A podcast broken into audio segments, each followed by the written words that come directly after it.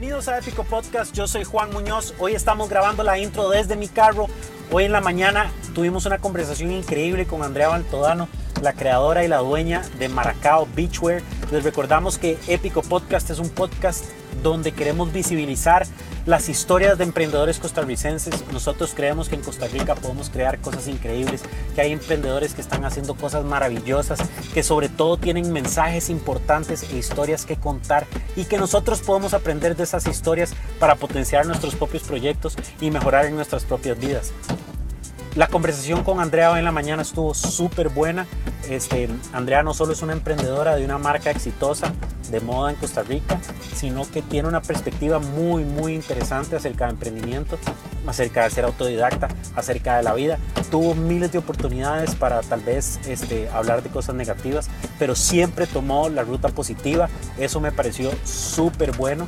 Este, hablamos largo y tendido acerca del contexto de la moda, de los bikinis en Costa Rica, de emprendimiento, de ir a la universidad o no.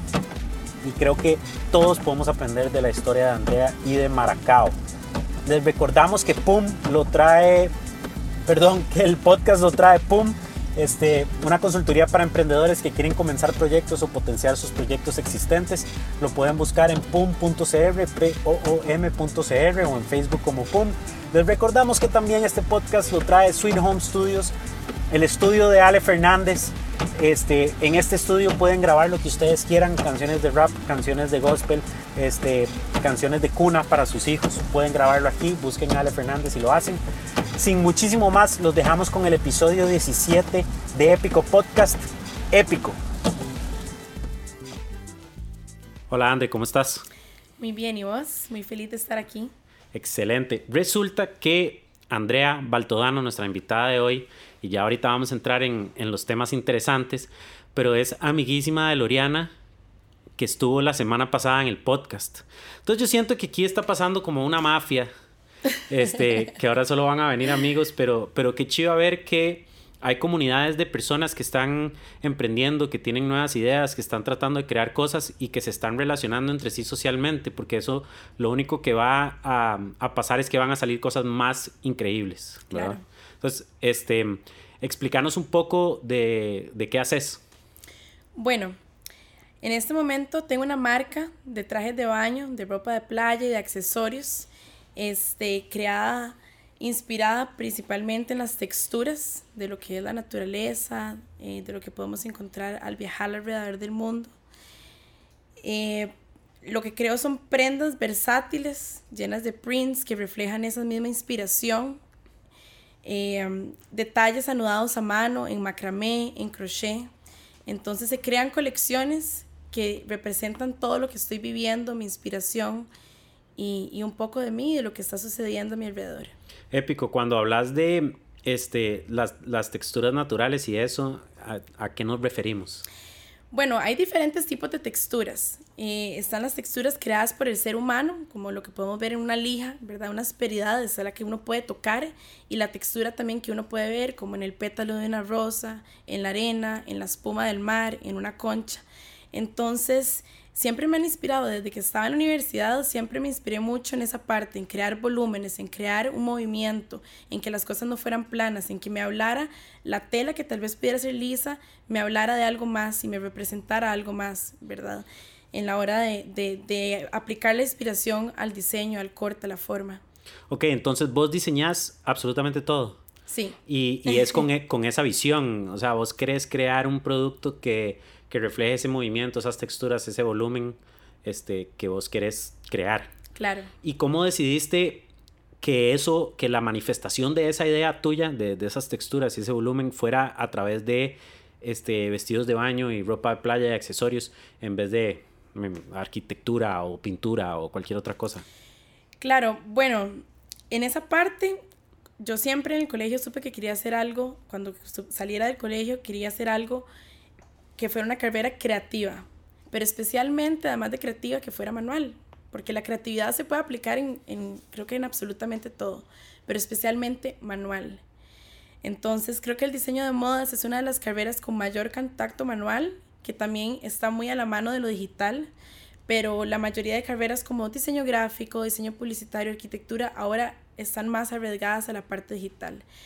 Nadie puede reemplazar, ninguna máquina puede hacer por sí sola una prenda. O sea, no hay una máquina que te tire así un, una camisa por sí sola. Hay unas manos que tienen que manipular la máquina. Nada lo puede sustituir. Eh, para la hora de hacer un patronaje, un modelado encima de un maniquí, a la hora de cortar la tela, de anudar a mano, de darle las últimas puntadas, los últimos bordados, los detalles son súper manuales. Entonces esa es la parte que me encanta. Qué chiva, qué chiva esa idea. Este, bueno, cuando vos decís que, que, ninguna máquina puede crear algo desde cero, eso estamos incluyendo hasta la manufacturación masiva que se hace en China y en esos otros lugares. Igual hay manipulación de seres humanos. Exacto. Exactamente. Eso, eso es súper interesante porque vivimos en un mundo donde esas cosas son como tan lejanas. Uno nada más dice Made in China y uno asume que son unas máquinas. Claro. Que hay ahí este, creando 10.000 o 100.000 camisas todas iguales. Sí, sí son, unas, máquinas, pero hay unos seres humanos ahí, ¿verdad? Que, que, tienen que ayudarle a esas máquinas. Claro. Y estamos viviendo en un mundo donde todo, todo lo que se nos dice todos los días es más robots, más inteligencia artificial, más menos trabajos, hay que buscar nuevos trabajos. Este, Y es muy chiva escuchar eso, que por más que uno piense que es así, siempre hay manipulación humana, en, hasta en cosas que uno no creía. Me, parece súper interesante. Es el rescate también cultural eh, de un país por medio de la moda, porque por ejemplo eh, se rescatan tradiciones. Eh, yo estuve trabajando mucho o estoy trabajando mucho, por ejemplo, con lo que es el tejido, lo que es el crochet. Eso igual hay máquinas que lo hacen, pero no queda igual. Y se ve la diferencia entre un producto hecho a mano y un producto hecho de máquina. Yo trabajo con señoras, amas de casa, que tienen eh, como segundo trabajo hacer piezas para maracao y que las hacen con sus propias manos de una aguja, de dos agujas y un rollo de hilo, sacan esto que ando puesto. Entonces ahí después ponemos fotos.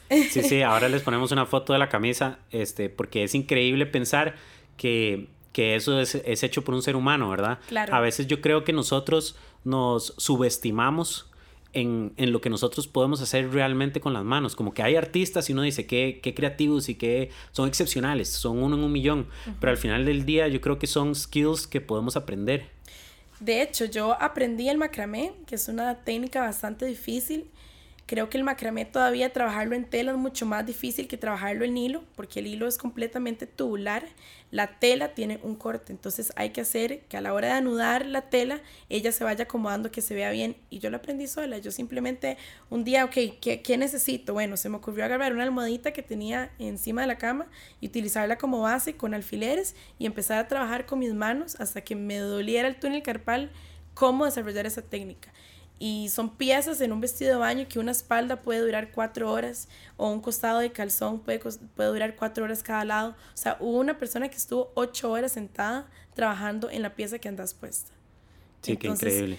Y eso lo, lo aprendí a punta de, de, darle, de darle y de, de curiosidad y, y, de decir, bueno, yo quiero que mis piezas reflejen un poco de lo que yo soy y que sean piezas que apoyen el movimiento de slow fashion también. Ok, hablemos de slow fashion, porque creo que todos hemos escuchado el término de slow food y lo conocemos, que es como devolverse un poco a, a, lo que la comida representa en nuestras vidas este, en cuanto a valor nutricional, pero también en cuanto a cultura y en cuanto a responsabilidad ambiental y todo lo demás. Exacto. Este, slow fashion es la primera vez que lo escucho. Entonces, tal vez explícame a mí y a los que están escuchando qué, qué es slow fashion.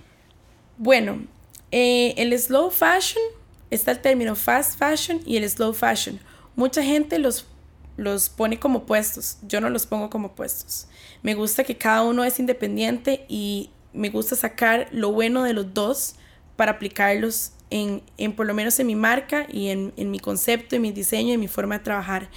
Eh, el slow fashion lo que trata es de una, como vos decís, de una responsabilidad. Trata de una responsabilidad ambiental. Todo lo que es slow fashion viene eco, viene ético, perdón, y viene verde. Entonces es eco, ethical y green. Eh, ok, para un toque ahí, yo... Claro. ¿Qué es, cuál es la diferencia entre eco y verde? Bueno, la diferencia es, hay productos que se pueden producir de manera con humana que son con huella verde. Y hay productos que son ecológicos porque ya vienen de la naturaleza. Ok. Entonces, esa es la diferencia. Creo que es importante hacer esa acotación porque normalmente cuando nosotros nos dicen eco y verde, en nuestras cabezas es lo mismo. Claro. Entonces, interesante. Ok, entonces slow fashion es eco, ético y verde. Claro. A mí me, me, me interesa muchísimo la parte, más que todo, la parte ética. Obviamente es importante la parte verde y la parte eco también. Eh, es un poco difícil de trabajarla a la hora de conseguir los materiales, especialmente en nuestro país. Casi todos los materiales que yo trabajo son importados. Entonces creo que se puede hacer un balance entre agarrar esos materiales que son de producción en masa, que están con impacto ambiental a la hora de producirlos, por ejemplo, fibras sintéticas, este, muchos combustibles eh, de fósiles son quemados, ¿verdad? También es, inclusive si son fibras naturales como en las plantaciones de algodón, eh, la irrigación es enorme, el gasto de agua es enorme, el gasto de pesticidas es enorme también. Entonces, si no podemos siempre conseguir una fibra que sea 100% ecológica, biodegradable, entonces podemos trabajarlo de una manera ética para crear un mejor balance. ¿Qué quiere decir eso? Bueno, en este caso, empezando por desde cuando uno consigue los materiales, pasa a lo que es la producción que la producción involucra a, a diferente gente. Los salarios y las condiciones de trabajo son, son, parte de, ese, de esa manera de trabajarlo éticamente. Este, la cantidad que uno produzca, la forma en que uno lo venda, la forma en que uno lo confeccione, la forma en que uno lo mercadee, todo tiene que ver con esa parte de slow fashion. ¿Qué es lo que pasa? Que ahora los grandes diseñadores y las casas, o sea, los diseñadores y las casas de diseñador trabajan hasta un año para crear y desarrollar una colección. Entonces trabajan en todo, desde investigación de materiales, prueba de materiales, desarrollo de conceptos, este, desarrollo de la inspiración, eh, presupuestos, mercadeo, para que lleguen estas otras compañías masivas, gigantes, y dos semanas después de la pasarela ya estén vendiendo copias de baja calidad en el mercado. Entonces, la gente tiende a comprar estas copias porque son más baratas, más accesibles y crea el over, eh, overconsumption. Entonces, se da que la gente esté consumiendo más de lo que necesita porque la moda va cambiando rapidísimo y es tan fácil como que esta camisa me costó tan barato que cuando sale algo más chiva, no importa, ya la otra ya no cuenta y compro la nueva. Y qué interesante eso, ¿verdad? Porque si esa es un una problemática que tiene la industria en sí a nivel global, ¿cómo, ¿cómo se podría atacar de alguna manera para que el movimiento de slow fashion verdaderamente tenga más... O sea, vos decís que estas empresas gastan un montón de recursos planificando algo que sea ético, que sea todo lo demás, y después llegan y lo copian de una manera que no es ni ética, ni eco, ni verde, este, ¿qué, qué soluciones podría haber para eso? Bueno, yo creo que es un poco educarnos a nosotros mismos, ¿verdad? Tener interés de saber de dónde vienen las prendas que estamos comprando, quién las hace, qué fibras están utilizando, bajo qué condiciones están trabajando los empleados de esa empresa y también tratar de nosotros concientizar un poquito de la moda y verlo como una forma de expresión en la cual no necesariamente tiene que ser tan cambiante. Eh, a la hora de que una prenda es de calidad, te va a durar un montón de tiempo. A la hora de que una prenda es con buen diseño, con buen fit, con buenas fibras, te va a durar un montón de tiempo. Y de eso es lo que se trata, que esa, ese diseñador no quiere que eso esté ahí en el closet por un par de meses, quiere que usted disfrute del poderse poner esa prenda porque se siente bien, se ve bien, eh, se seca bien se puede utilizar de diferentes maneras. Entonces, esas son las prendas que a la hora de comprar debemos concientizar si de verdad lo necesito y de dónde viene. Y es raro porque aunque vos quieras concientizarte y, y, no ser tan cambiante en cuanto a la moda, como vos decís, por ejemplo, yo estoy en una edad donde he tenido muchas bodas en los últimos años, muchas. Y todas mis amigas y mi esposa y novias que he tenido, todas, bueno, tengo que comprarme vestido nuevo para esta boda. Claro. Y si en un año tenés seis bodas, van seis vestidos nuevos. Entonces, no es solo de concientizarnos, porque tal vez vos querés, pero tampoco querés, estás consciente de lo que piensa el resto de la gente, ¿verdad? Entonces, eso siempre va a pesar un montón. Qué, qué difícil. Sí, pero también se pueden eh, otras alternativas, digamos, vos llegás y decís, ok, perfecto, yo compré este vestido, pero entonces está en mi elección dejarlo en el closet, ahí, llenándose de polvo, o darle vuelta. Entonces vos llegás y o se lo vendes a alguien o lo regalás o lo intercambiás. Digamos, yo ahora voy para una boda y le dije a una amiga, bueno, no tengo vestido, entonces hagamos una cosa, te doy un vestido de maracao, en vestido de baño y vos me prestas tu vestido. Claro, y ella le está sacando, en vez de estar en el closet, estamos sacándole provecho a algo que es un objeto que está inerte en el closet recibiendo polvo. El otro día escuché que había grupos de Facebook que están hechos para intercambiarse vestidos. Exacto. Exacto, y ahora hay muchos garage sales, hay muchas, inclusive he visto que muchas este, bloggers, que obviamente las bloggers no van a sacar la misma ropa, entonces, eh, o pudieran, ¿verdad?, hacer tal vez algún post de cómo combinar las mismas prendas, pero normalmente están siempre adquiriendo nuevas prendas, entonces hacen garage sales en donde lo venden más barato para que la otra gente lo pueda utilizar, están las ropas americanas, está como la tienda Me Extraña en la California, en donde agarran una prenda y ahora se está utilizando mucho las prendas vintage también, el rescate de las prendas que todavía están en buen uso, que tienen estilo, que tienen buenas fibras, que tienen buena confección y se le puede dar vuelta. Entonces no necesariamente es crear productos eh, de manera conciencia, sino qué hacemos con lo que ya tenemos, qué hacemos con el montón de cosas que ya están aquí de por sí en el mundo, darles vuelta. Mm. Hay también para donar, ¿verdad? Un montón de, de páginas que se pueden hacer para donar ropa que hasta te la recogen en tu casa. Es increíble porque también, además de toda la parte social y de diseño y todo lo demás, a nivel de modelo de negocios es súper interesante. Digamos, una empresa como Patagonia, que hace outdoor, este, como cosas de montaña y de adventure y esas varas. Claro. Ellos, si no me equivoco, si vos compras algo de ellos y se te rompe, se te raja, alguna costura se abre o lo que sea, vos se, lo, se los devolves cuando, de 10 años después, no importa, se los mandás, ellos te lo arreglan y te lo vuelven a mandar. Wow, eso no lo sabía. Entonces hay, hay gente que lo ve como parte de su modelo de negocios. Ahora, Patagonia es una empresa que está creada con un componente social increíble. Claro. Para los que están escuchando, vayan a estudiar Patagonia, es verdaderamente tuanis pero, pero ¿por qué no todos estamos pensando así? O sea, no tiene que ser, no tiene que ser un golpe al modelo de negocios trabajar de esa manera. Se pueden encontrar maneras este, creativas e innovaciones a nivel de modelo de negocios que pueden permitir que tengamos una empresa lucrativa, pero que tenga ese componente social y, ético y responsable que, que, estamos buscando. Claro, claro. Este, hablemos un poco de cómo vos estudiaste moda en la U. Comencé a estudiar modas, pero no, no concluí el programa. Ok, eso fue porque a, a, medio camino decidiste comenzar esto y ahora ya, ya estás como enrumbada o, o nada más, o sea, no, no, no, le ves valor a la educación tradicional o... Bueno, es un combo de cosas, ¿verdad? Yo creo que fue mucho como a mí se me dieron las cosas. Eh, el que tiene la oportunidad de estudiar y el que tiene la oportunidad de hacerlo por medio de la manera tradicional, que lo haga, si lo está disfrutando, si se siente retado, si se siente que está absorbiendo, que está inspirado y que, que está ahí con un propósito, yo voto 100% eh, eso. En el momento, bueno, yo eh, por diferentes circunstancias me fui a, a Colorado en un intercambio y cuando regresé comencé con lo que era el proyecto. Yo desde que salí del cole estuve trabajando y estudiando, entonces eso me dificultaba un poco como llevar el bloque completo. Y cuando regresé y comencé con lo de Maracao, sentí que era un punto en mi vida en donde tal vez en la universidad eh, ya no me sentía tan retada, eh, como que no sabía hasta qué punto eh, mis condiciones valía la pena quedarme. Entonces decidí hacer una pausa y ahí fue cuando, cuando me fui a Colorado y regresé a comenzar con Maracao.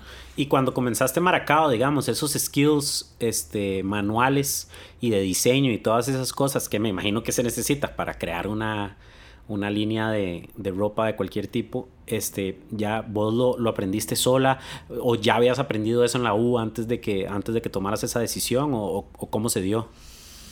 Bueno, fue un poco de ambos. Eh, claro, llevé clases de patronaje y de confección, tal vez no las llevé eh, todas, igual llevé clases de diseño, o sea, llegué a una cierta parte de la carrera, em, pero yo creo que todo es también, bueno, ok, ¿qué hago? Tengo una opción, o termino igual tengo que empezar a aplicar todo lo que acabo de conocer y todo lo que acabo de aprender. O de una vez ya también me pongo a aplicar y aprender en el camino y fue lo que decidí. Eh, creo que mucho de lo que me ayudó fue que no, no le tenía miedo a la parte manual. Después en el cole, por ejemplo, yo vendía bolsos. Entonces... Si tenías una experiencia con manualidades, como trabajar con tus manos. Vos sabías que algo que estaba en tu cabeza lo podías realizar. Sí, digamos, era, era, es chiva porque es de los retos que más me gusta. Y en la U más bien siempre me emocionaba demasiado con los proyectos y quería hacer cosas y cosas y cosas y como experimentar diferentes técnicas. Hasta hice muebles en la U, en clases de diseños. O sea, eh, siempre el contacto con los diferentes materiales, maderas, telas, lo que fuera, siempre me pareció interesante y, y ¿por qué no? O sea, está uno con el poder de las manos. No estás perdiendo nada. O sea, si no te salió, ¿qué estás perdiendo? Un material. Está ahí para, para probar. El material está ahí a tu disposición para comenzar a crear. Y si no salió, lo puedes volver a intentar o si no, no perdiste nada tampoco. Que yo creo que eso es algo muy importante para entender todos los que estamos emprendiendo, queremos crear un proyecto o inclusive en trabajos tradicionales, nos da miedo intentarlo, ¿verdad? Y al final del día, ¿qué es lo que perdemos? Nos salió mal un proyecto, perdimos un poco de plasticina o un poco de material, todo bien, no, no es perdido, es una inversión en que ya sabes que eso no funcionó y, y vamos de nuevo. Sí. Sí, al final es una lección también, porque ese material que se invirtió te da la lección de tal vez la respuesta de cómo sí se pudo haber hecho, qué hubieras cambiado, o te da a conocerte un poquito más de cómo es uno, qué es lo que nos faltó, nos faltó tiempo, nos faltó un poco más de planificación o un poco más de leer o un poco más, qué sé yo. Y lo que vos necesitas aprender, porque me imagino que también a nivel de negocio has tenido que aprender un montón más allá de la parte de la confección de, de la ropa, este, ¿cómo lo aprendes? Este, prueba y error, le preguntas a algún compa o papás, tíos o algo así, o, o en internet, o cómo hacemos los autodidactas para aprender esas cosas. Bueno, yo creo que yo tuve la bendición desde que salí del cole, como que me quise independizar eh, económicamente y tener como esa parte también en la universidad, especialmente en las carreras creativas. Yo creo que es muy difícil como poder decir, voy a gastar tanto este cuatri. ¿verdad? Como no sé qué proyectos voy a hacer, qué materiales voy a escoger. Como vos decís que no, no es como que se arman presupuestos para el cuatro. Entonces yo no, puedo, no podía llegar a decirle a mi papá de repente, este, tal vez este cuatrimestre ocupo 300 mil colones, porque hasta hubo cuatrimestres que gastaba en una clase. Sí, es carísimo. 300 mil colones, no solamente en la clase, sino, ¿verdad?, de materiales. Materiales. Y, o se me ocurrió mandar a hacer unos zapatos y mandar a traer unos cueros por acá, entonces di, dame 100 mil pesos, ¿verdad? Entonces yo quise como ayudar con esa parte para también tener una tranquilidad de poder este, expresarme a escoger los materiales que quisiera y a tener a la disposición todo esto. Entonces me metí a trabajar, estuve cuatro años trabajando en call centers, bueno, estuve en dos call centers que la verdad me dieron muchísima experiencia en lo que es trato del cliente. Pero más allá de los call centers, eh, también con mi mamá monté una empresa desde cero. Ella se montó un, un, catálogo, una empresa de ventas por catálogo. Entonces fue desde ir a hacer las filas para sacar el uso de suelo, la patente, las vueltas, la exportación, la importación, eh, un montón de cosas más. Y por último trabajé con mi papá, que también tiene una tienda de equipo para motociclistas. Entonces eh, estuve administrando la tienda un tiempo. Entonces creo que todo llega en el momento que tiene que llegar, porque de hecho cuando yo estaba en la U, desde que yo entré en la U, quería hacer la marca. Y, y, yo decía, qué loco, hay demasiada gente a mi alrededor que está haciendo marcas y como proyectos y ni siquiera tal vez están en la rama del diseño, de modas y están emprendiendo. Y yo que estoy en esta rama, tal vez, ¿por qué no se me ha dado ya? Y hasta los años uno después vuelve atrás y dice, ok, sí, tenía que vivir todo esto y madurar en todos estos sentidos para poder llegar a tener lo que tengo ahorita, porque si no, tal vez no lo tendría. Me parece súper interesante lo que decís de que querías ayudar en la parte económica para poder comprar los materiales que necesitabas, porque creo que eso es algo que pasa mucho este, y frena a muchos emprendedores, que es, no tengo los recursos en este momento para hacer lo que quiero hacer, pero tampoco nadie o muy pocos andan buscando cómo generar esos recursos para hacer lo que tiene que hacer este, todos esperamos, nada, es que no tengo plata o es que eso cuesta tanta plata y no la tengo, pero nadie se pone a decir, ok, eso cuesta tanta plata, puedo hacer estas cosas y dentro de cuatro meses o tres meses o el tiempo que sea, ya me lo puedo comprar o ya puedo usar esos materiales. Porque que, imagínate que vos, Andrea, querías hacer todas estas cosas, pero si tu papá te hubiera dicho, no, sorry, este, no, es que no tenemos plata, no es que no quieras, es que no tenemos plata, tal vez nunca hubieras hecho esto pero al buscar vos misma los, los recursos que necesitabas en plata, en tiempo, en actitud, en motivación y todo lo demás, eso es lo que te ha llevado a estar donde estás hoy. Y yo creo que eso es una lección súper importante para todo el mundo. Qué chiva. Y, y es muy loco porque también uno nunca sabe lo que le está tirando. O sea, yo les digo a cualquier persona que quiera ser emprendedor y que quiera empezar un proyecto, es muy difícil saber qué necesidad, uno puede hacer un estimado, pero es muy difícil decir, ocupo un millón trescientos veinticinco mil colones para hacer esto. O sea, depende del proyecto, puede ser muy difícil. Cuando yo comencé Maracao, yo no sabía lo que les estaba tirando. y además hay un montón de imprevistos de camino que nunca claro, supiste. Claro, y, y yo nunca me imaginé que a veces, en el, me recuerdo cuando en noviembre, no, en sí, en, los, en la última semana de noviembre más o menos, ya yo decía, ya no, ya no tengo plata, o sea, ya no tengo plata, ¿qué hago? El showroom es el 20 de diciembre y tuve que evolucionar y ver cómo hacía y qué hacía para poder, porque es muy difícil llegar y decir, ok, necesito este, este dinero o este tiempo. Eso es tan variable al principio y aún ahorita llevo un año y diez meses con Maracao y aún así, para mí ahora es difícil tener esas proyecciones. O sea, ahora obviamente hay que trabajar más con la parte contable, ver las ventas, hacer un análisis de todo eso. Y aún así es difícil ver las proyecciones. Y vas mejorando las proyecciones, pero nunca se puede a ciencia cierta decir, tengo todos los recursos que necesito para esto. Entonces, si no tenés una mentalidad de que en el momento que haya un imprevisto, yo lo voy a solucionar, si no tenés esa mentalidad, no, nunca vas a poder avanzar. Y yo creo que mucha gente se rinde en ese momento que dice, ay, calculé mal, bueno, de pura vida, chao. sí. Sí, chanfle, qué lástima. Yo sí que quería hacer esto, pero lástima. Sí. Y, y, eso marca la diferencia entre los emprendedores y, y, profesionales y, personas que son exitosas en la vida y, los que no. Hay que lanzarse, hay que lanzarse a lo desconocido y esa es la palabra, es lo desconocido. Ahí lo vamos a ir conociendo en el camino, pero por más que escuchemos mil charlas, estudiamos mil libros, hagamos mil estudios de lo que queremos hacer, cada día es diferente y cada día va a salir cosas diferentes que nos van a dar miedo y bueno, hay que ir resolviéndolas en el camino. Vos me comentaste algo cuando yo te pedí que me pasaras información acerca de, de vos y, y la empresa y todo, y hablaste de que algo increíble que ha pasado es que has entrado en un estado de vulnerabilidad y que eso te ha ayudado a crecer. ¿Qué significa eso? ¿Qué, es, qué, es, ¿Qué es estar vulnerable? Bueno, eh, el estar vulnerable es el estado entre el miedo y el coraje y la valentía. Es estar en ese estado en donde no existe ni ganar ni perder, porque lo que existe es el resultado que no sabemos cuál va a ser. O sea, le estamos tirando a lo que venga la gente cuando uno le habla de vulnerabilidad eh, expresa como que es un estado de debilidad. Y no es así, estamos acostumbrados a que nos digan, usted tiene que ponerse siempre la 10, eh, aunque se sienta mal, tiene que sonreír. Eh, miedo, ¿qué es eso? Usted nada más camine y aunque le dé miedo, y, y de eso no se trata. Y además escuchamos de que esa persona se aprovechó de la otra porque estaba vulnerable.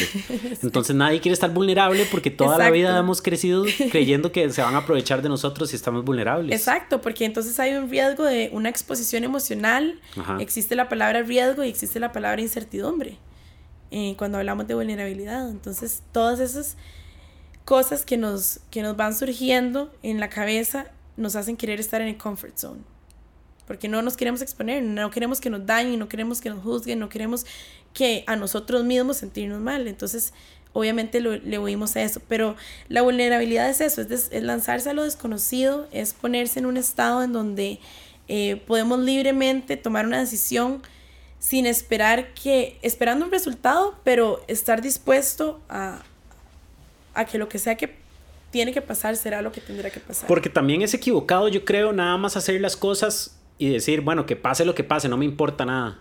Creo que tenemos que tener una visión de lo que, de lo que esperamos que vaya a suceder y tratar de buscar esa visión con todos los recursos y todos los esfuerzos que tengamos, pero estar dispuestos a que si pasa algo diferente, todo bien, voy a aprender de eso o lo voy o me voy a ir por ahí, lo voy a usar para que me convenga, no más bien como algo negativo. ¿Y cómo lo voy a enfrentar? Porque es increíble cuando una persona como un líder llega y le puede decir a sus empleados, estamos en problemas por esto, esto y esta razón. Entonces no sabemos qué, vamos qué va a pasar, pero tengo esta y esta otra solución. Eso es estar vulnerable. la persona, un líder no va a llegar a llorar en frente de los empleados desesperado a decir que no sabe qué está pasando y tampoco tiene que poner el poker face de que todo está bien. Vulnerabilidad es el contacto con nosotros mismos de lo que de verdad estamos sintiendo, de una reacción natural. Es dejar ese poker face de un lado y es, ok, esto es realmente lo que está pasando, esto es lo que realmente está sucediendo. Si no somos vulnerables, no estamos conectando con la gente. Excelente, me parece, me parece súper chiva y creo que son cosas que, que tienen que estar en, en, nuestras conversaciones diarias, bueno, tal vez no diarias, pero que hablar de estos temas tiene que ser un poco más común porque es importante este, hablar de eso, que sentimos miedo, que, que es ser vulnerable, cómo, cómo puedo buscar eso, esos, esos espacios en mi vida que, me, que están entre esa, eso que vos decís del miedo y, y el coraje, este, me parece súper chiva. Pero ahora me gustaría que fuéramos un toque controversiales. Bueno, tal vez no es tan controversial, pero, pero espero no ofender a nadie con esto, pero no es secreto para nadie que en Costa Rica hay 8 millones de marcas de vestidos de baño, bikinis y demás. Y incluso yo y otras personas vacilando hemos, hemos dicho la mafia de los bikinis, ¿verdad? Porque parece como que cada persona, y eso es muy chiva, a mí me parece muy chiva que, que las personas en Costa Rica, los hombres y las mujeres, somos emprendedores, podemos crear algo y venderlo, ¿ok? Y eso se ha manifestado en este, cosas de comida orgánica, en bikinis y en un montón de otras cosas. Entonces lo que me gustaría hablar es, ¿por qué crees que es tan común ver marcas de bikini en Costa Rica o, o, o marcas de ropa de ese tipo en Costa Rica? Y, y, además, ¿qué diferencia Maracao de todas las otras marcas? Si has pensado en eso, si, si constantemente estás pensando en diferenciarte o cómo funciona todo ese asunto en Costa Rica. Bueno, como vos decís, yo creo que es un mercado que está en bastante auge y lo ha estado en los últimos años. De hecho, desde que yo comencé, que fue hace dos años, para acá, han salido un montón de marcas nuevas. Y um, creo que es importante ver que pues el contexto en el cual estamos viviendo.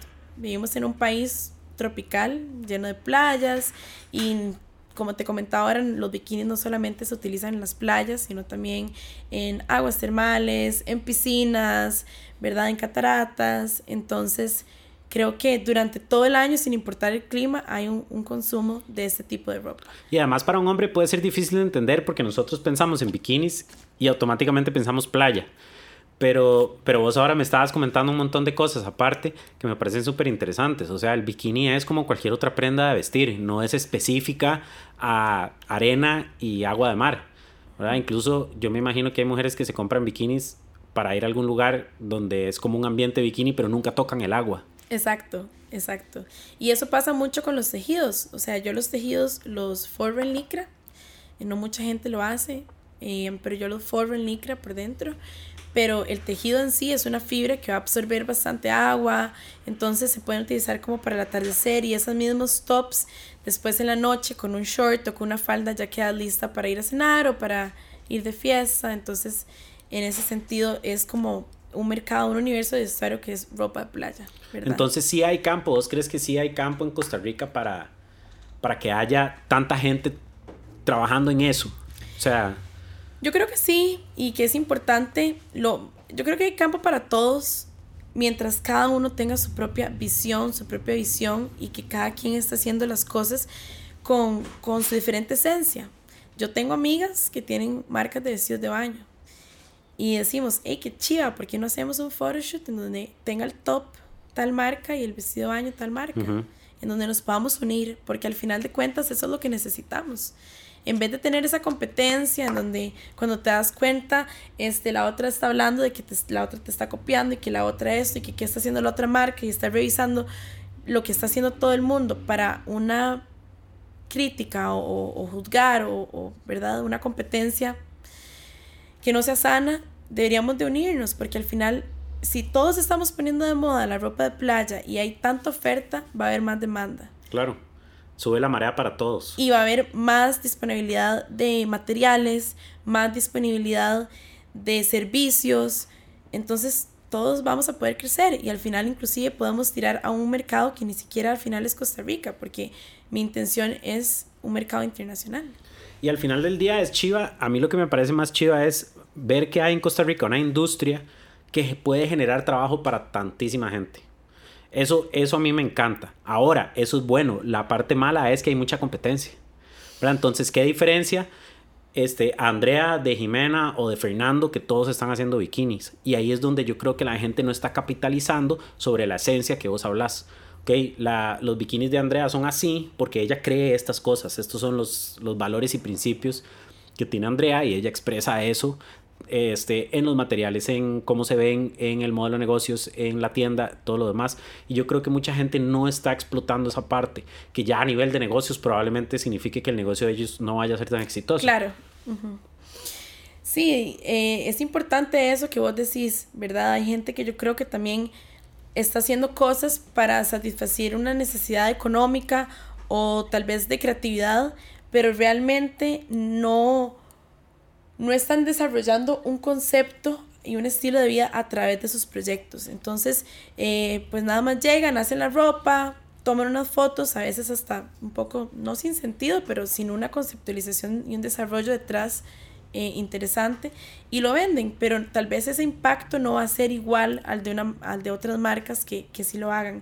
Yo creo que Maracao tiene la ventaja si me pongo a pensar como en qué me diferencia de las otras personas, creo que la parte manual es súper importante, la parte en donde cada prenda realmente se hecha, porque dejemos de lado la parte artesanal, a veces como que no me gusta mucho decir cómpreme porque yo soy artesanal. No, no, es que yo no quiero que usted me compre porque yo soy artesanal. Yo quiero competir con las grandes marcas y que mi calidad sea increíble, que los, mis detalles anudados a mano, donde yo le invertí cuatro horas, usted lo vea, lo aprecie, lo sienta, en donde las telas que nosotros imprimimos son exclusivas para que no se les meta la arena también, tienen un sellado, este, en donde hacemos piezas custom made también Hacemos piezas en donde usted puede llegar a la tienda y nosotros le tomamos las medidas y le hacemos lo que usted quiere em, a la medida que usted quiera. Hubo una chica que llegó y me pidió un top y escogió las telas y yo le hice un anudado y la chica quedó como loca y el ver una persona sonriendo, sintiéndose segura y sintiéndose feliz con lo que vos acabas de crear con tus manos es algo que simplemente es increíble.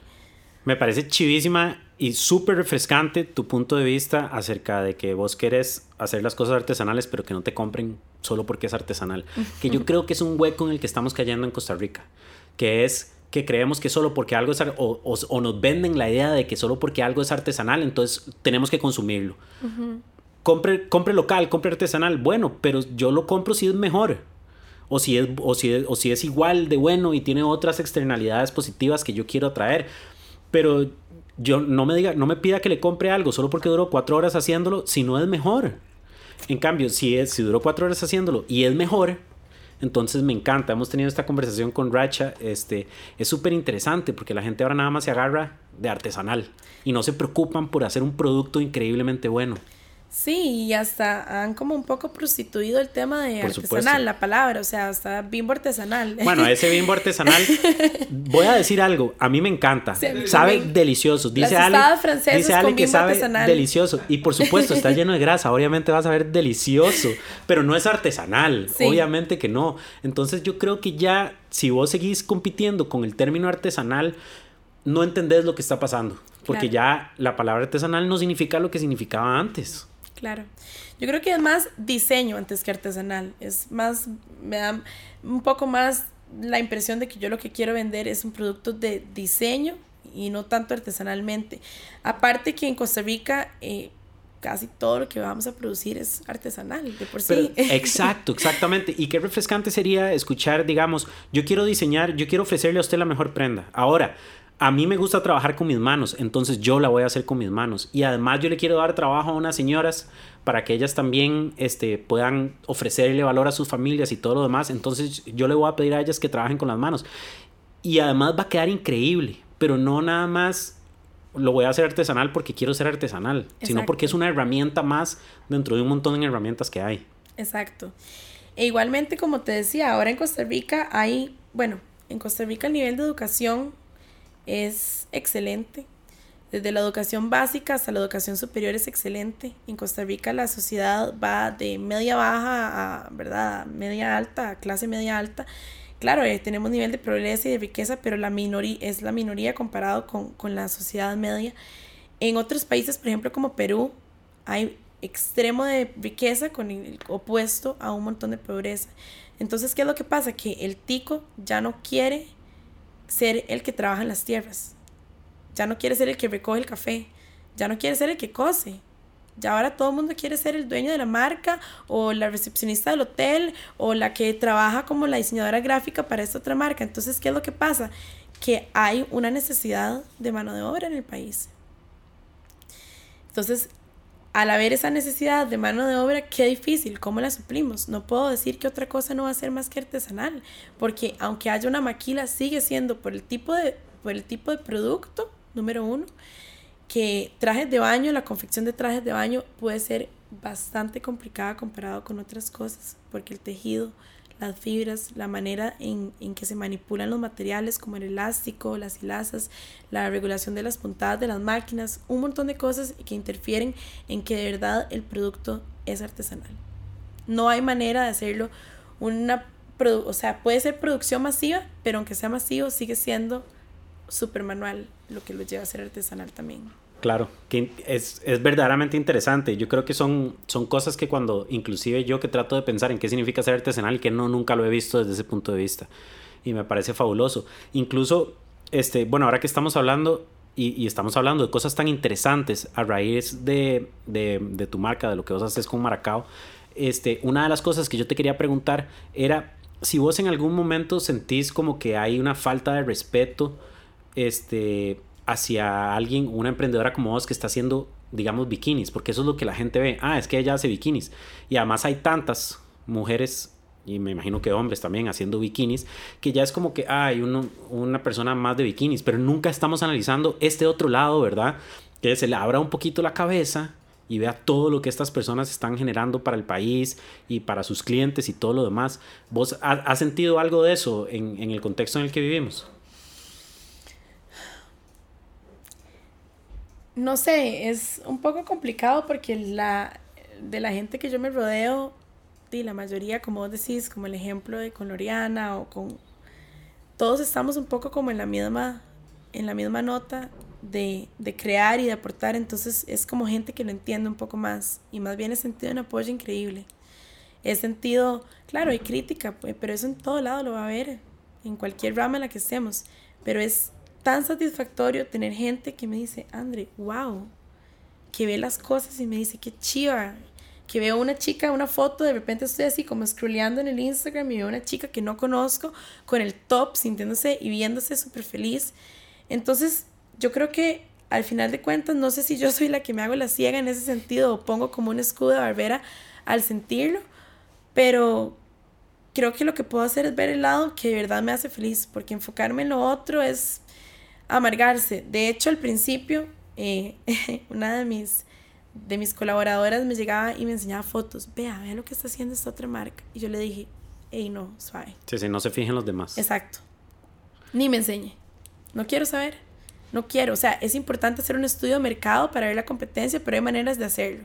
Estoquear Instagram y ahogarse por lo que están haciendo los demás, o tirar hate, o hablar de otras marcas, o recibirlo, no, no es lo que queremos. Pero justamente quería hablar con vos hoy para saber estas cosas, para ver tu punto de vista y ver las ideas que hay detrás de la marca y todo lo que está generando. Porque aunque yo me imaginaba que, debía haber, que debería de ser así, nunca lo había escuchado de alguien que estuviera en el medio.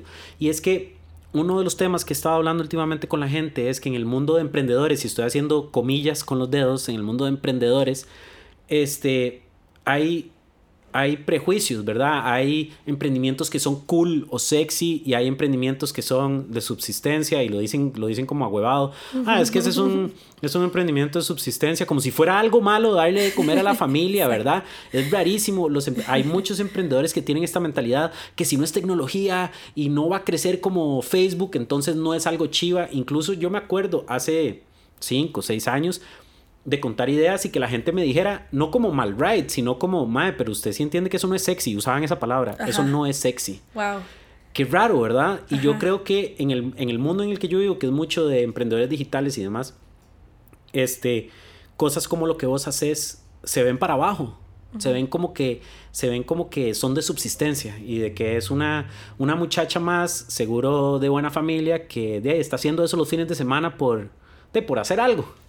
Y, y no es así. Además, yo creo que los emprendedores en Costa Rica somos otro tipo de emprendedores. Hay campo para todos. Podemos crear cosas con nuestras manos. Eso es increíble. El hecho que haya tantas marcas de, vestidos de baño, de ropa de playa o tropical o lo que sea, a mí lo que me dice es qué montón de emprendedores hay haciendo cosas versus a los que no están haciendo nada y solo hablando. Entonces me parece fabuloso la gente que está haciendo pan de banano en su casa para vender los fines de semana, la mamá que tiene tres hijos y quiere un poquito más este, de entrada por algún lado para, para ayudar a su familia y dar clases de cocina o lo que sea y hay un grupo de personas que ve esto como mal y yo quiero que eso pare, que pare ya. Entonces me encanta escuchar tus opiniones y todo lo que vos haces acerca de eso. Y, y tal vez contame si vos, en el, o sea, si vos has, pensado estas cosas, si es algo que, que está en tu cabeza en, en, durante los días mientras estás trabajando, como, hey, estoy haciendo estas varas, que chiva, o si, o si no te has dado cuenta todo lo increíble que estás haciendo. Yo creo que Sí, todos los días yo lo disfruto, lo disfruto demasiado y, y se crea como una red que al finalmente, por eso digo que mi trabajo es mi estilo de vida y por eso está completamente ligado. A la hora de yo ver con todas las personas que me estoy relacionando, se vuelven mis amigos, se vuelven mis compañeros, se vuelven mis ideales. Entonces es mi estilo de vida y es al final quién soy yo. Y si no estoy disfrutando de eso, hace rato yo hubiera parado. Porque he tenido momentos en donde digo, wow, me quiero matar o sea, que no puedo creer esta noticia, o esto salió mal, o no tengo la suficiente plata, o no me dio tiempo, o lo que sea que pase, porque va a pasar. Pero me doy cuenta que estoy en contacto con desde los colaboradores, desde los que cosen, yo llego a la casa y es, quiere cafecito. Ajá. Y conozco las historias. Y son relaciones humanas reales. Y sé que el hijo de Gina, que se llama Taylor, acaba de graduarse. Un saludo para Taylor. Saludos a Taylor. Entonces, y sé lo que él está haciendo, sé que va a empezar a trabajar en el Banco Nacional y sé que cuando yo llego y él me ve, que yo le estoy poniendo y soy joven, yo sé que él se inspira. Bien. Y yo sé que él, él se inspira de ver a la mamá también poniéndole. Entonces, esas pequeñas cosas, las, hay que ver las cosas más simples, porque al final de cuentas, creo que yo un momento de mi vida estuve viendo todo como en el big picture y es como pensar en el futuro y en el futuro y en el futuro y después dije, o sea, suave un toque, ¿hoy qué? Sí. Hoy, hoy me fui hasta Pavas a, a, la casa de la chica que me está cosiendo y tuve un cafecito y recogí las cosas y hoy la pasé bien y después me fui con la música y fui a comer y hoy, qué, hoy qué hice y cómo lo estoy disfrutando. y hay que planear para el futuro, es importante, pero también hay que saber que uno está haciendo un, que uno está generando un impacto y que está generando valor hoy. Hoy. Y después llego y me relaciono con mi mejor amiga que está en diseño gráfico y ella me ayuda a hacer cosas. Después otra amiga por allá me está ayudando con unas fotos. Otra persona que acaba de coser increíble me está haciendo tal proyecto. Entonces es una red de gente que al final no hay nada que me inspire más y que me haga sentir como con esa fuerza y empoderada que una red de personas que todas estamos como con una misma mentalidad y un mismo proyecto, como que vamos por el mismo camino, que queremos lo mismo y que estamos luchando por lo mismo. Oye, qué chiva que vos la tenés y, y que sea tan fuerte, porque yo creo que en Costa Rica es difícil de encontrar lastimosamente, en, en, muchos círculos de Costa Rica es, difícil encontrar gente que quiera jalar a la carreta con uno Totalmente. y ir adelante, cada quien en su cosa, pero todos apoyándose adelante, sino más bien, este, y ha ido cambiando, pero, pero siento que en Costa Rica la gente tiene la mentalidad de, yo he hecho para mi propio saco, si me voy a desvelar, me voy a desvelar por mí, y yo le deseo el bien, tampoco le deseo el mal, bueno, a veces alguna gente sí, ¿verdad? Pero, pero Dick, mucha suerte, yo voy, yo voy en lo mío. Y, y, es muy tuanis ver eso. Y, y, si, y, si, están escuchando esto, busquen, busquen ser eso para otras personas. No busquen gente que los apoye a ustedes, busquen apoyar a otras personas. Y va a ver como al usted apoyar a otra gente, un montón de gente lo va a apoyar a usted de vuelta. ¿Qué planes hay para Maracao, para Maracao de aquí hacia adelante? Es como un nombre brasileño, Maracao. No. ¿Qué significa? Maracao, si lo buscas en Google, no tiene como un significado así como propio de hecho, yo tengo maracao.com. Um, Maracao es el nombre de una isla, de una pequeña historia que yo escribí. Ah, es ficticio. Sí. Ah, qué chiva. Completamente. Bueno, ahí no nos da. Bueno, tal vez en el episodio bonus podemos hablar un poco de esa historia. ¿Qué planes Sí. hay para Maracao en el de aquí a un par de años? Bueno, me gustaría comenzar con lo que es eh, la importación, ¿verdad? Trabajar con la Cámara de Comercio Exterior es algo que está entre mis planes de futuro para comenzar a exportar. Eh, en ese sentido, creo que también espero crecer, como te digo, la mano de obra eh, cuesta mucho en Costa Rica, entonces obviamente si uno quiere exportar tiene que tener más cantidad de, de producto y eso requiere más mano de obra. Entonces me encantaría tener mi propio taller en donde pueda tener gente trabajando para poder hacer productos de exportación y siempre mantener también el producto en Costa Rica. Eh, um, y seguir siempre innovando en cada photoshoot. Yo creo que se ve en cada colección una muy diferente de la otra y seguir experimentando y seguir creciendo junto con esto y con las personas que están alrededor en el proyecto. Genial. Y de fijo logras todo eso. Ahorita vamos. ¿Has estado escuchando los otros podcasts? He escuchado un par. Entonces sabes que viene la famosísima Ronda Relámpago. ¿Sabes qué es? ¿Lo has escuchado? Como bombardeo Las- de preguntas. Bombardeo de preguntas. Sí, Las mismas. Le hemos hecho las mismas cinco preguntas. Ah, son las a mismas cinco preguntas. Todas las personas que han pasado por estas sillas. Y ahora te toca a vos. Ronda relámpago. La primera pregunta es: si pudiera mandarle a todo el mundo un artículo, video, foto o libro, ¿qué les mandaría? Mm. Bueno, me encanta leer, pero hace varios años que dejé de leer como libros gruesos y grandes, como que ahora me encanta como el ser muy puntual a la hora de leer, como artículos pequeños o blogs o si me interesa un tema lo, lo busco y lo leo. Pero hay un libro que se llama Daring Greatly. Daring Greatly. Ajá. De eh, Barley Brown, creo que es, es- sí, Barley Brown. Ella lo que Ah, Brené, investiga. Brené Brown. Brené Brown, Ajá. ajá. Ella lo que investiga, y qué interesante que me preguntaste ahora eso de la vulnerabilidad, por eso creo que lo pensé, eh, cómo el valor de la vulnerabilidad eh, ayuda al desarrollo de la creatividad, porque la creatividad es una cualidad que adquirimos y que trabajamos y no un poder de Dios que dijo, usted es creativo, ¿verdad? Entonces, cómo eso nos, nos ayuda a ser creativos y a realmente poder desarrollar este, esa parte de nosotros, ese hemisferio del cerebro, por medio de ponernos en ese estado de vulnerabilidad. Me encanta. Vamos a linkear el libro en el blog post en que sale esto, entonces para que, para que lo busquen. Brené tiene muchos libros. No me he leído ninguno, pero he escuchado cosas maravillosas de todos. Sí, si no también pueden buscar, eh, voy a ver si le pasa a Juan el link, pero hay otro, otro maecillo en YouTube que pasa mucho como resúmenes de, de los libros, como con videos muy interactivos, entonces si no quieren leerse todo el libro, pueden meterse a ver ese. Buenísimo. Vamos a tratar de buscarlo para que, para que lo tengan ahí. Pregunta número dos. ¿A qué le tiene miedo? Wow. Creo que le tengo un poco de miedo a la vejez. Ok, interesante. Esa es la primera vez que contestan eso. Sí. Eh, Pero no a la muerte, a la vejez. Sí, a la vejez. A la vejez. Creo que es una parte que todos tenemos que vivir, obviamente. O los que llegamos a la vejez es parte del ciclo natural. Pero me da bastante miedo la vejez. Me da bastante miedo como, como, como no sé, el concepto tal vez como de sobrevivir y existir en vez de estar como viviendo. Tal vez estar uno, tal vez en un estado, tal vez físico o mental o emocional, en donde realmente ya uno no, No, No- tener control. Sí, no tiene control, exacto. Y también como es, es difícil, pero también eh, parte también de la vejez o inclusive cuando uno está joven, como el no sentir que uno está viviendo, el no Exacto. sentirse como inspirado, motivado, el no sentirse en, en una constante evolución, en, en un aprendizaje, no sé, caer en una depresión terrible, o qué sé yo, algo físico que uno Sí, le eso no tiene nada que ver con la edad, ¿verdad? Eso No. puede pasar en cualquier momento. Eh, accidentes que pasan que de repente, ok, te quedaste inválido, ¿qué haces? O sea, ¿cómo superas? Esas esos, esos son como miedos que a veces me pasan por la cabeza.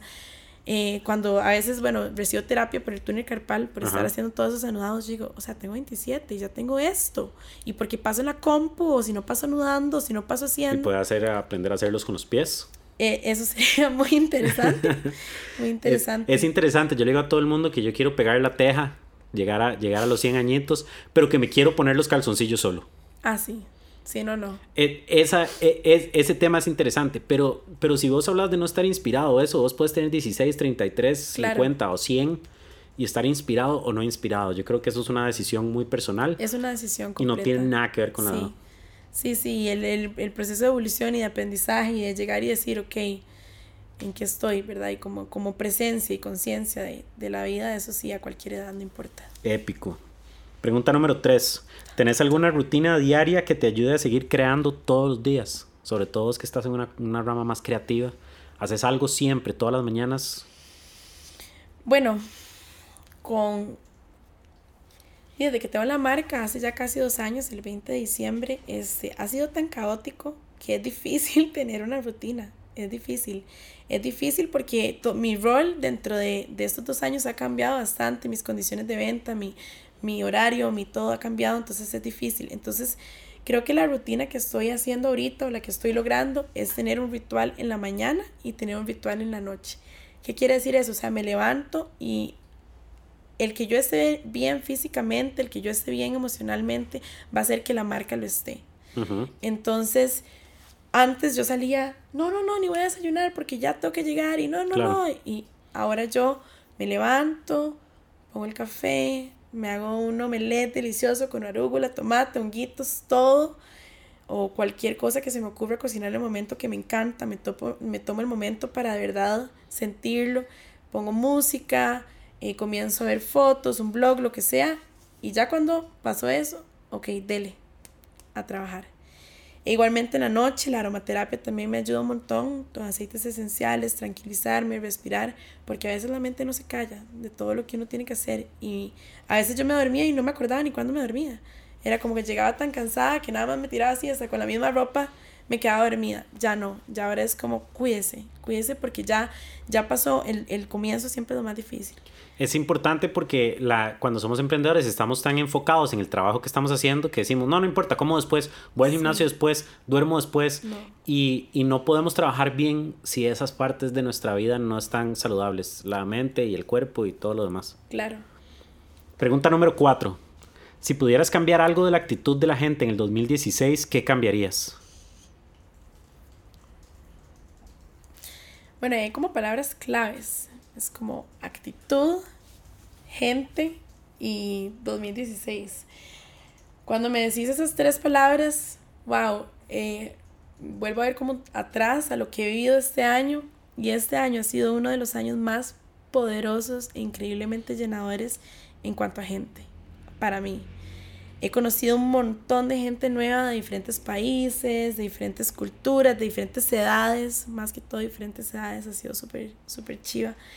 Y, um, y lo que puedo rescatar tal vez para recomendarle a la gente que, que sería bueno que cambie, es como tener una actitud, eh, a ver, ¿cómo lo puedo decir? Como más juguetona, como más inocente. Como cuando uno está en el kinder, y uno sale al recreo, a uno no le importa si el, la chiquita con la que uno va a ir a jugar anda zapatos Michael Kors o los compró en Pequeño Mundo. No importa de qué apellido es la chiquita o no importa si su profile picture de Facebook está chido o no. Uno solamente está como con ganas de jugar y cuál es la actitud de esa chiquita. Y si esa chiquita me cayó bien y me dio buena vibra, entonces estoy ahí y más bien qué pereza que ya se acaba el recreo. Entonces es como dejar un toque esos prejuicios de lado y ser como más más juguetones, más divertidos. Ya de por sí el estrés y el caotismo de la vida es demasiado como para nosotros mismos eh, ponernos, ponernos esas limitaciones. Yo creo que al quitar esos prejuicios no estamos liberando a los demás, sino nos estamos liberando a nosotros mismos. Wow, bien, muy bien.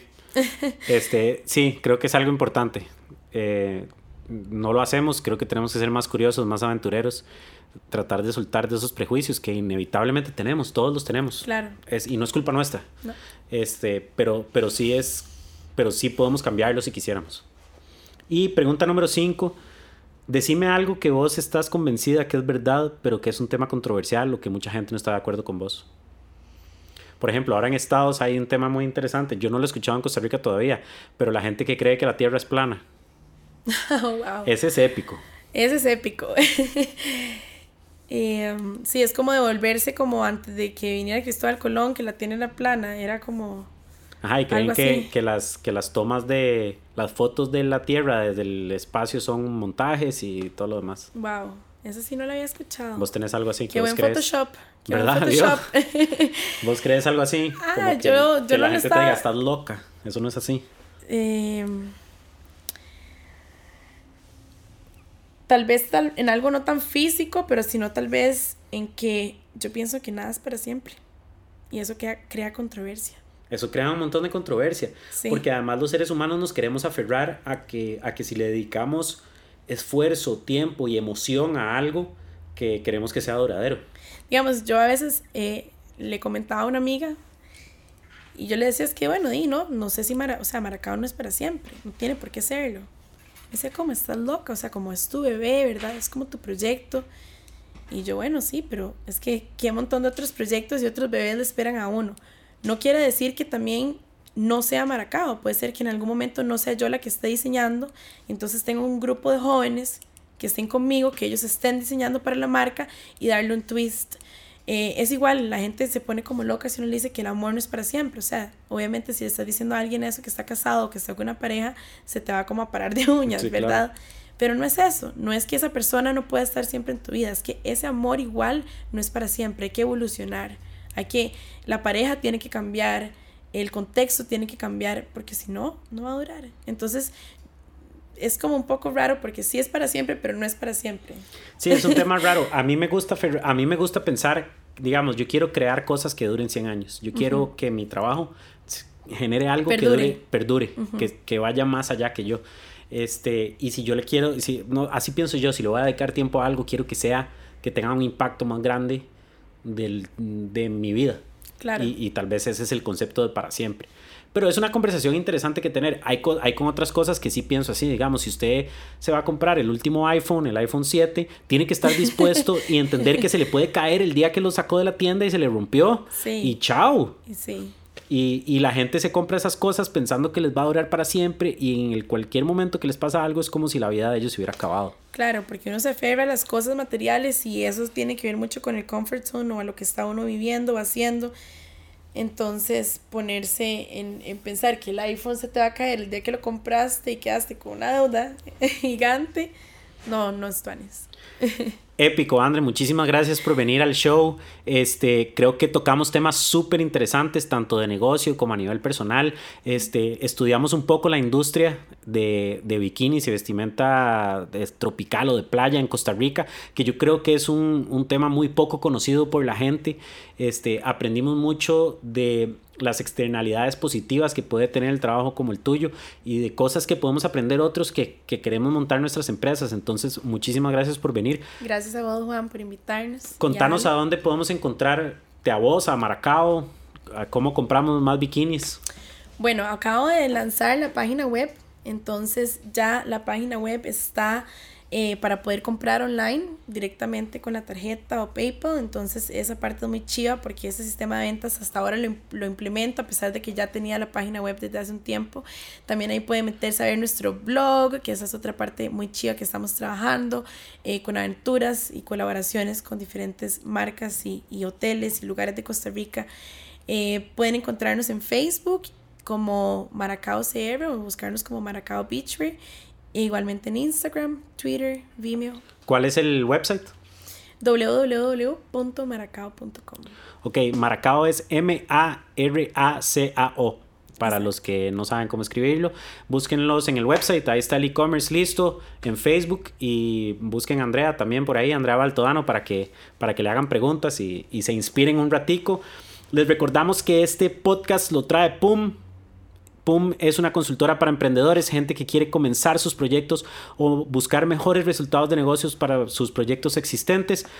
PUM.cr, P-O-O-M.cr, ahí pueden ver más de lo que hacemos. Este podcast también lo trae Sweet Home Studios, el estudio de Ale Fernández, el famosísimo, que nos ayuda a producir todos estos episodios. Pueden buscarlo en Facebook como Sweet Home Studios. Si necesitan grabar algo, lo que sea, verdaderamente, busquen a Ale, es genial. Muchísimas gracias por escucharnos. Épico.